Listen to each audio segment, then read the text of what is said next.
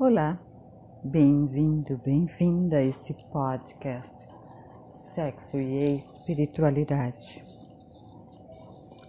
Eu sou Harkum. Estamos na leitura do livro Sexo e Intimidade do Krishnananda Trope Amanatrup, edições Demócrito Rocha. Hoje, neste episódio, a leitura do capítulo 8 não te deixo entrar, nem consigo te manter do lado de fora. Os desafios de se abrir. Às vezes, quando se faz amor, abrem-se imensos espaços internos no seu ser. Pode-se até ter experiências de êxtase. Estas experiências podem ocorrer sem entrar em contato ou expor a sua vulnerabilidade a si mesmo ou ao seu parceiro. Esse pode ser um dos atrativos de ter múltiplos parceiros, pois há menos riscos de exposição e vulnerabilidade. Com um parceiro íntimo, contudo, isso se torna mais difícil Fazer amor às vezes pode levar você a espaços de êxtase e fazer com que se sinta profundamente conectado ao seu parceiro.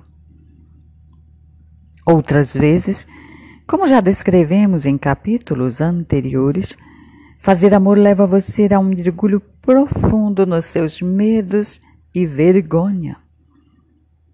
Você pode se sentir inseguro, estranho, mal amado, impossível de ser amado, energeticamente não correspondido, abandonado ou invadido. E sai se sentindo insatisfeito, triste ou raivoso. Muitos de nós subestimam o quanto somos sensíveis e vulneráveis. Podemos nos relacionar e fazer sexo de maneira superficial, o que pode ser excitante e divertido, mas talvez não profundamente satisfatório. Bem no fundo, todos temos um lugar onde raramente deixamos os outros chegarem perto. Nós o chamamos de santuário interno. É possível e até comum estar com alguém por anos e nunca deixar que ele entre no santuário interno. Fazer amor de modo que, de modo que nossos centros se encontrem de verdade é um risco. Até me, temos um sentido mais forte de nós mesmos. É difícil ter intimidade profunda e uma sexualidade saudável até termos esse sentido. Devido a traumas passados, você perdeu duas qualidades importantes. Uma é a habilidade de sentir front suas fronteiras e definir limites adequados. A segunda é um senso interno de que você mesmo não é tocado pelo que os outros pensam, querem ou esperam de você.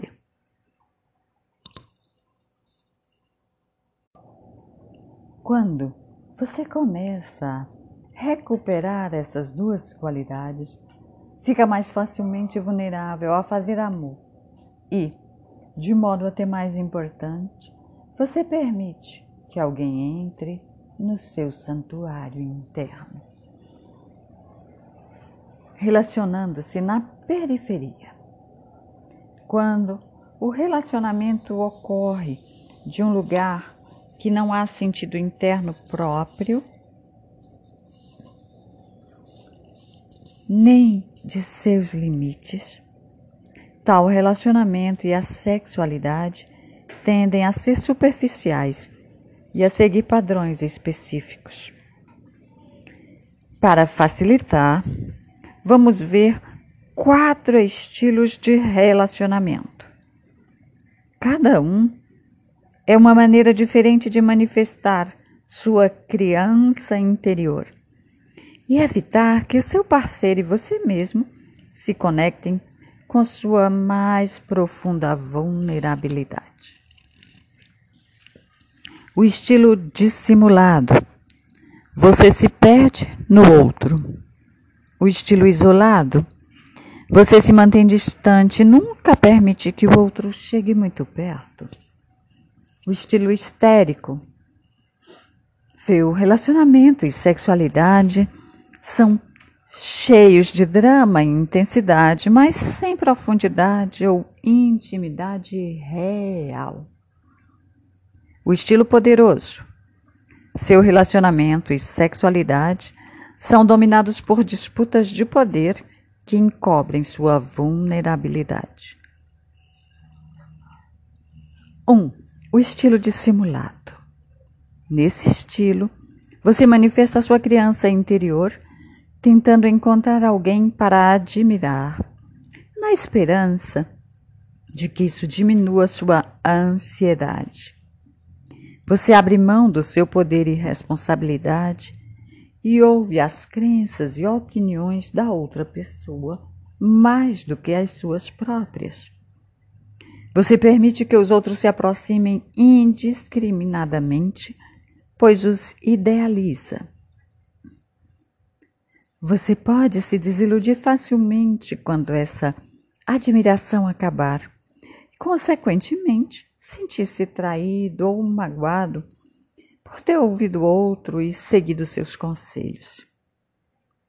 Em um nível mais profundo, você pode até mesmo ficar com raiva de si próprio por não ter limites mais inteligentes.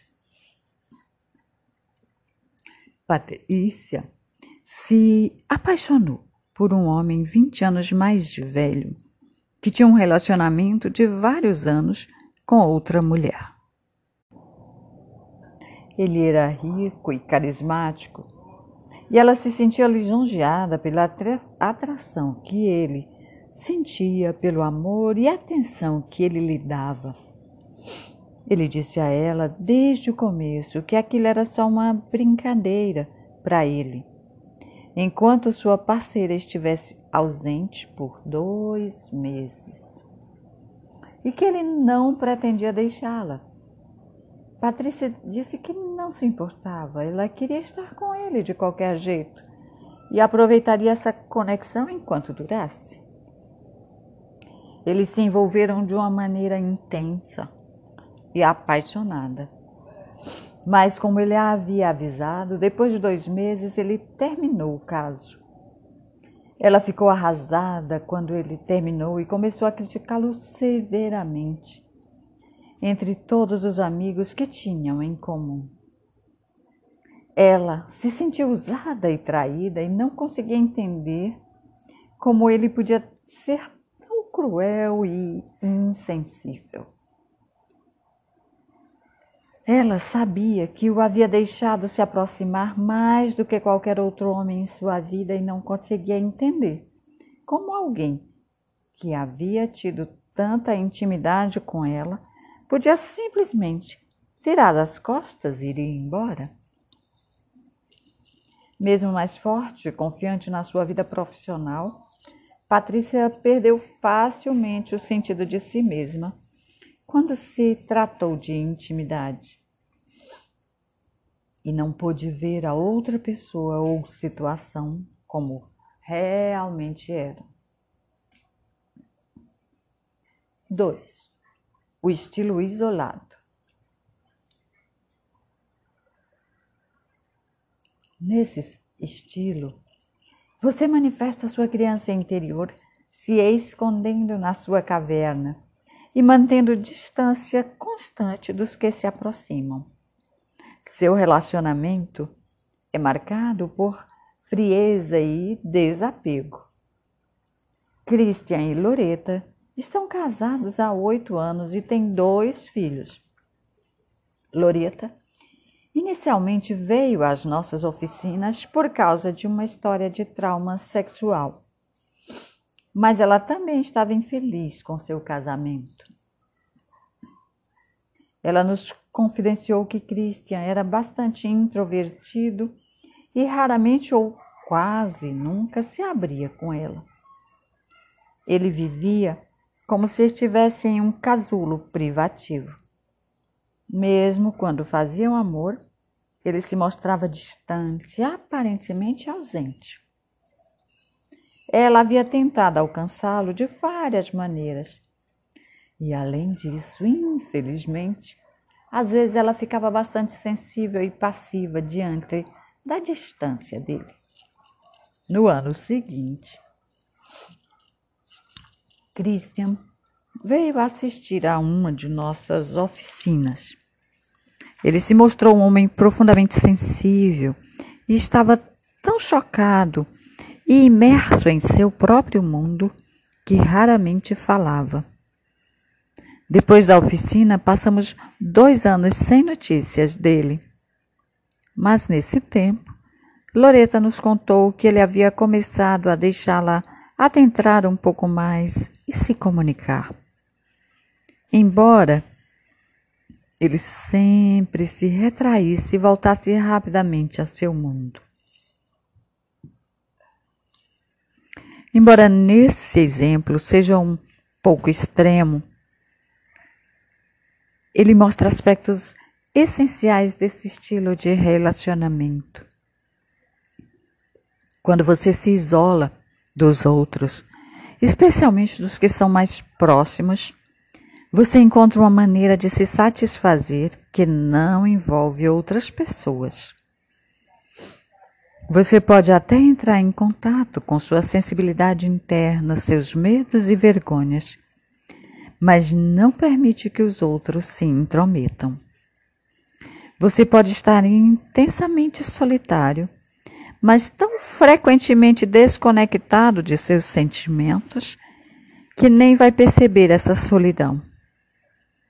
A tendência, quando você se relaciona ou faz amor, é não estar presente, pois você acha que se abrir é algo assustador. Você não se sente seguro para permitir que alguém lhe toque internamente. Você pode até escolher viver sem se relacionar, ou sem fazer sexo, ou viver com alguém sem contato ou abertura. E às vezes, nesse estilo, você também evita se relacionar ou estar em contato com os outros. Esse era o caso de um jovem que veio para uma de nossas oficinas. Ele era profundamente tímido e frio. Ele só falava quando falavam com ele.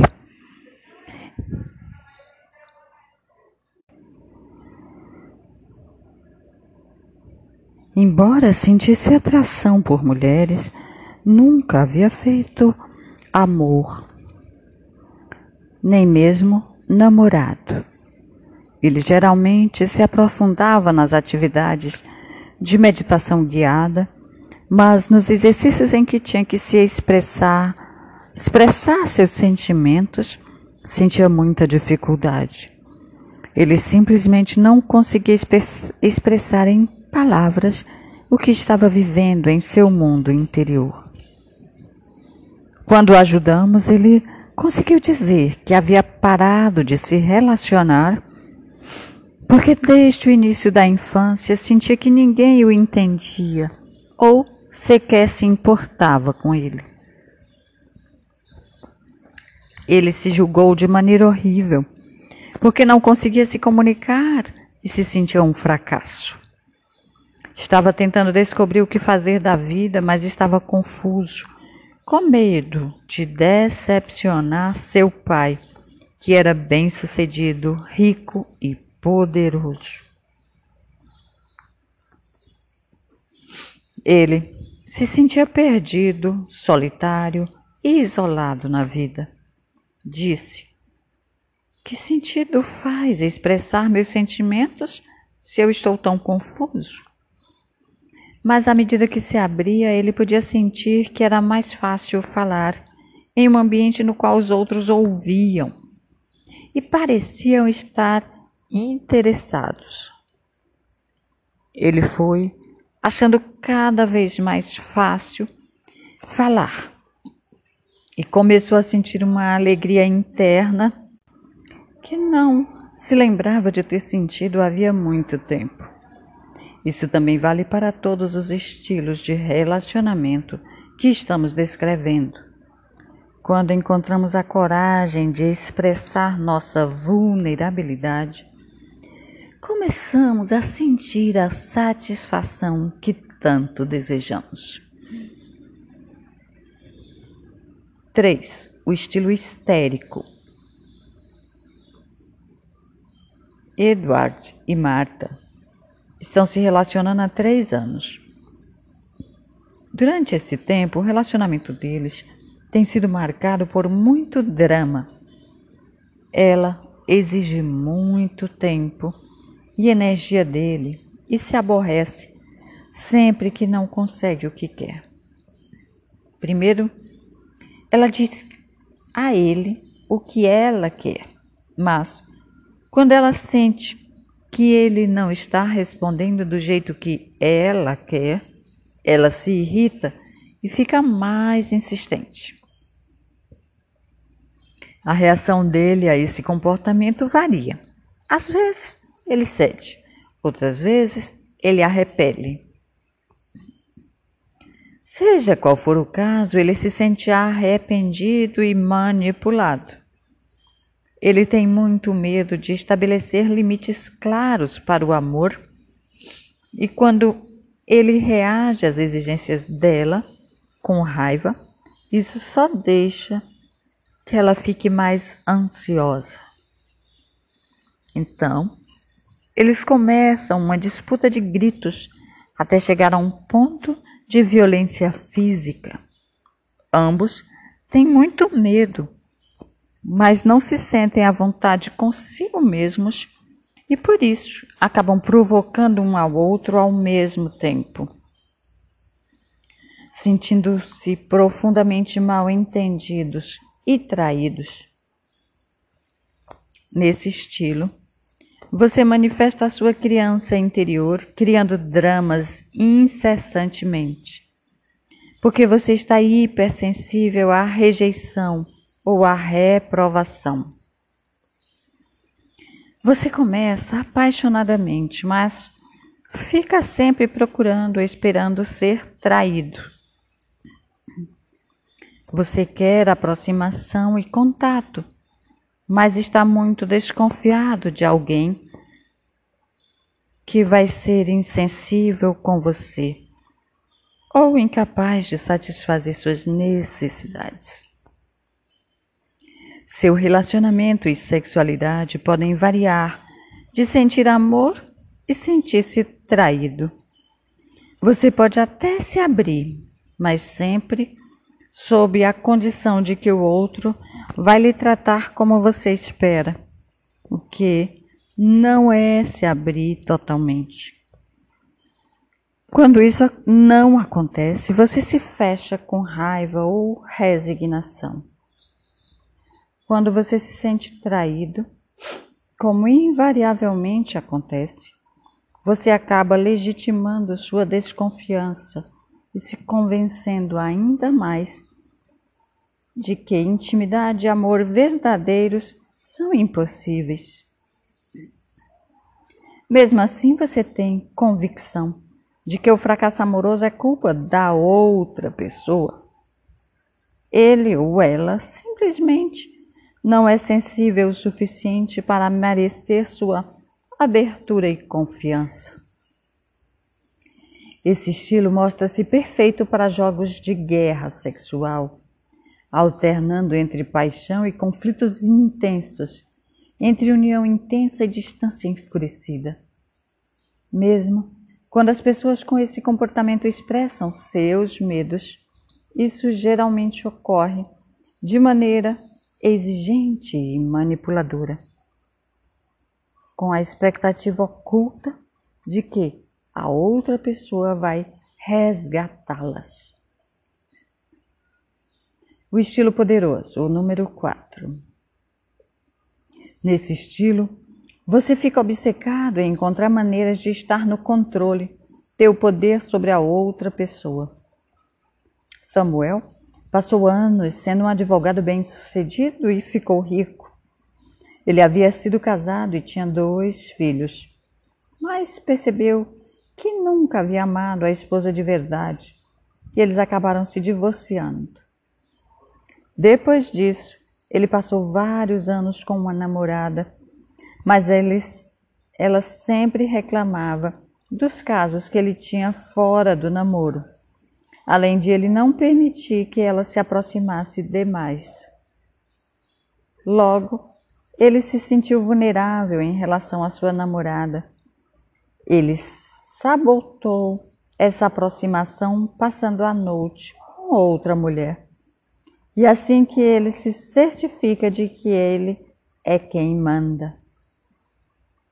Peter, um gerente de oficina bem-sucedido que havia se habituado a ter relacionamentos curtos e apaixonados e depois seguir adiante. Recentemente, ele se envolveu com uma mulher. Sentia que pela primeira vez na vida ele não queria perdê-la. Esse foi um grande passo para ele, mas ele geralmente se irrita quando ele incorpora um guru, não a escuta e finge ter o um monopólio da verdade. Ele ainda tem dificuldade em perceber que está usando esse jogo de poder para ficar no controle e permanecer seguro. Nesse estilo, o relacionamento é dominado pelo posicionamento e jogos de poder. Suas fronteiras são rígidas. Você tem você tem pode até se iludir achando que está próximo da outra pessoa, porque nunca experimentou o que o amor e a aproximação verdadeiros realmente são. Nesse estilo, você se sente seguro porque não deixa ninguém se aproximar. E você pode continuar se preocupando com jogos e estratégias. Quando faz amor, você se desconecta de sua vulnerabilidade para sentir paixão e poder. Esse distanciamento e poder podem permanecer atraentes para outra pessoa no começo, mas depois ele ou ela vai se sentir decepcionado, frustrado ou até enraivecido pela sua falta de abertura. Outra forma de manifestação do estilo de poder é quando você incorpora aquele que resgata. Quem resgata está preocupado com as necessidades da outra pessoa e pronto para dar conselhos a qualquer instante. Dessa maneira, você não precisa sentir seus próprios medos e inseguranças. Como ajudante, professor ou guru, você conforta seu ego, mas cedo ou tarde vai achar ressentimento daqueles sobre os quais você tem esse tipo de poder. Porque ninguém gosta de se sentir dependente e infantilizado para sempre. Aqueles que se relacionam, relacionam de um lugar dissimulado são presas fáceis para alguém com esse estilo de poder. Eles ficam cegos com a luz. E a pessoa com poder fica mais do que contente em se aproveitar dessa situação. Todos esses estilos têm uma coisa em comum. Eles são apenas maneiras diferentes de nos protegermos e permanecermos fechados. Dependendo de nossa constituição emocional, escolhemos um desses padrões ou alguma combinação deles para manter nosso muro de pé e evitar que alguém entre. Também é fácil ver como esses jogos podem se desenrolar e acabar sabotando nossa sexualidade. Ficamos por aqui e convidamos você para o nosso próximo episódio, a continuação deste capítulo 8, onde veremos os itens, a profundidade de sua sensibilidade interior, a perda da noção interior de si mesmo, a perda de suas fronteiras pessoais, redescobrindo-se numa nova maneira de se relacionar. Aguardo você no nosso próximo episódio. Muito obrigada.